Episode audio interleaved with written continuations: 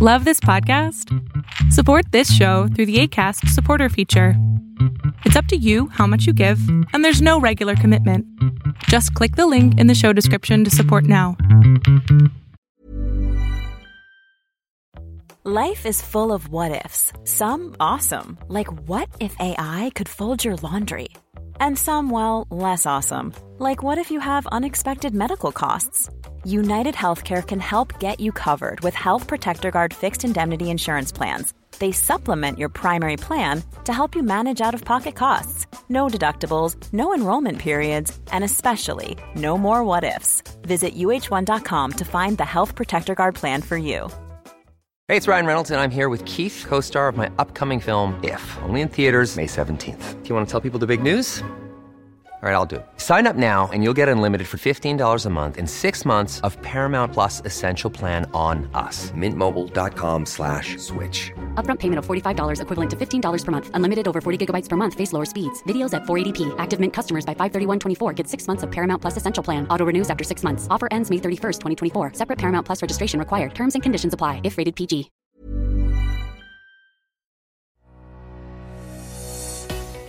Una de las razones por las cuales las relaciones de pareja se van deteriorando tan feo y muchas veces termina siendo como un roommate o un amigo viviendo con un amigo es por lo siguiente.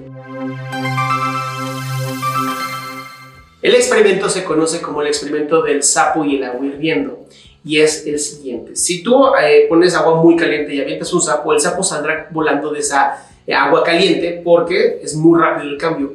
Pero si tú pones al sapo en agua y le vas subiendo la temperatura al agua hasta llegar al punto de hervir, matarías ese sapo. Sí, yo sé, los experimentadores a veces son bastante sádicos. Pero esto nos lleva a una cosa terrible que todos los seres humanos vivimos, que es conforme va avanzando nuestras relaciones de pareja y no vamos haciendo el cambio conforme va aumentando el estrés o las cosas negativas, normalmente llegamos al punto en donde la relación se destruye por completo porque no estuvimos pendientes de cómo el agua se estaba calentando. No es lo mismo que tú te enteres que tu pareja te puso el cuerno, no es como te hirvieron el agua de golpe, a que poco a poco se van distanciando. Hay un término que se conoce como divorcio emocional, que me lo han preguntado muchísimo. El divorcio emocional es cuando tu relación, tu emoción por el otro o la otra se va acabando poco a poco. Va llegando un punto donde primero se dan besos en la boca, después ya eran kikos, después ya nada más eran besos aquí en el cachete, después ya era un saludo y después ya no hubo nada. Y esto, conforme va avanzando y se va acabando el amor y se va acabando el sentimiento de agradecimiento, de amistad con esta pareja, llega un momento donde ambos se convierten como en compañeros de un cuarto, pero ya no hay nada más. Y cuando ya no hay nada más, se conoce como divorcio emocional.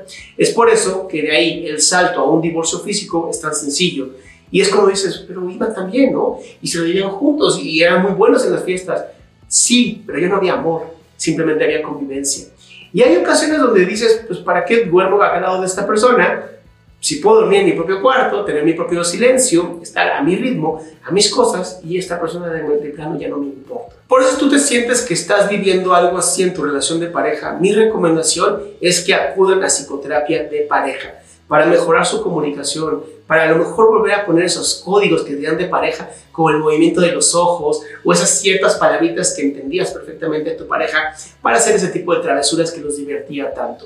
Si ustedes ya no hacen nada de esto, pueden estar cayendo en un divorcio emocional y si se dan cuenta a tiempo, pueden saltar de ese agua que está a punto de hervir.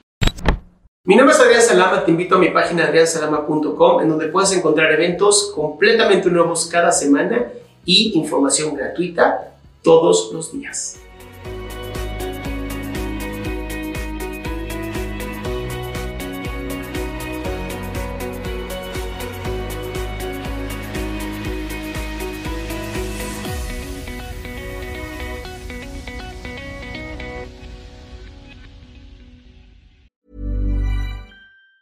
Ever catch yourself eating the same flavorless dinner three days in a row?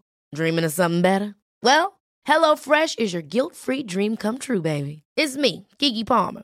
Let's wake up those taste buds with hot, juicy pecan-crusted chicken or garlic butter shrimp scampi. Mm. Hello Fresh. Stop dreaming of all the delicious possibilities and dig in at HelloFresh.com. Let's get this dinner party started.